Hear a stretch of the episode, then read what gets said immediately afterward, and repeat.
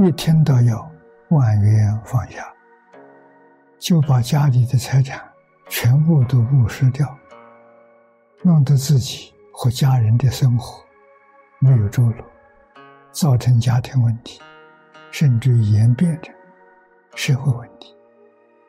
事实上，所谓的放下，是指心上放下，事上还是要。照世间法去做，并不是叫你什么都不要了，这是很大的误会。佛法在世间不坏世间法，所以世上不能放，世间。一切责任与义务都要认真的做好，心里则决定不能染着，心地清净，一尘不染，这就对了。印光大师开始，敬重学人应该顿伦敬分，贤邪纯诚，信愿念佛，求生净土。这样，世法与佛法都圆融坚固，才符合大乘佛法中道的精神。我是从事哪一个行业，我守我这行业的本分；我是什么样的身份地位，我要守自己职位上的本分。每一个人都能够安分守己。这叫持戒，这叫戒和同行。人在社会上不能没有工作，他只要将他本位工作做好，对于整个社会那就是很大的贡献。因为一个社会是群体的组合，不是一个单独。既然群体的组合了，每一个环节都要美满。这个社会才和谐，才进步。有一个环节出了问题了，社会就会有动，就不会和谐。所以说，每一个人呢，把每一个人自己的工作做好，从政的你把政务做好，经商的你在商业上做好，教学的你把学生教好。社会上每一个工作岗位啊，都那样的圆满，这个社会才能不和谐。国家当然富强，不但佛对这个非常重视，儒家教学也重视。孔老夫子所说的“君子务本，本立而道分”，那就是本分呐。务就是你要做好你本分的工作。每一个人都把自己本分工作做好，这就对，这个很重要。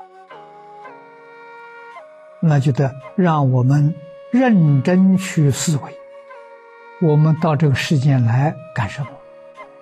为什么到世间来？这个问题，曾经有人问过释迦牟尼佛，佛的答复一句话：人生愁业。你到这个世界来干什么？酬偿你过去所造的业因，过去生中造的善因，你到这个世间来享福，果报，善有善果吗？过去生中要做的恶因呢，那你得受苦，不善一定得苦报啊。他把这个事情讲清楚、讲明白，我们才真正晓得一生的遭遇，无论是顺境是逆境，善缘恶缘，善缘你一生遇到的好人，恶缘一生遇到坏人，全是命里注定的。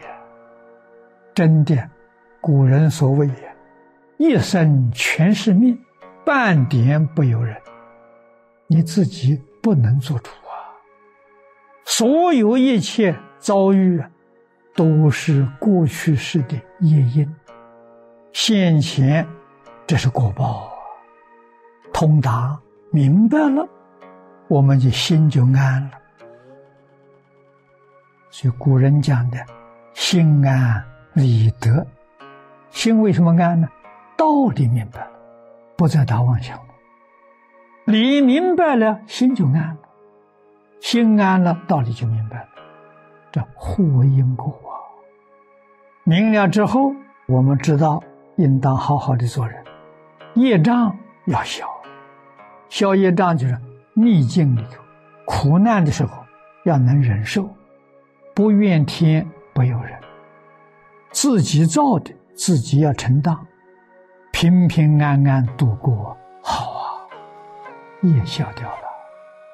这一生起心动念、言语造作，再不造罪业，认真努力，断恶修善，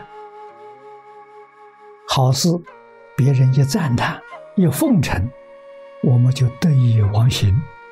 傲慢就升起来，觉得了不起了，完了，马上就退脱。别人是回谤几句，我们就很不高兴，就怨恨心，错了。要在顺境里头不生贪念，逆境里头不生嗔恚，永远保持清净平等觉，这样才能成功。凡所有相，皆是虚妄。一切有为法，如梦幻泡影。要记住这两句话。我们在一切法里面，没有取舍，没有得失，随缘消旧业，莫根做新样，不要再造业。什么叫造业呢？在一切法里头啊，分别取舍、得失、执着，难造业。一个人能够随遇而安，不自在；随缘当中成就自己无量智慧、无量的三昧，在一切境界里面如如不动，就是成就三昧。我不动心，不动什么心呢？没有分别，没有执着心，没有得失心，没有取舍心，这就叫不取于相。《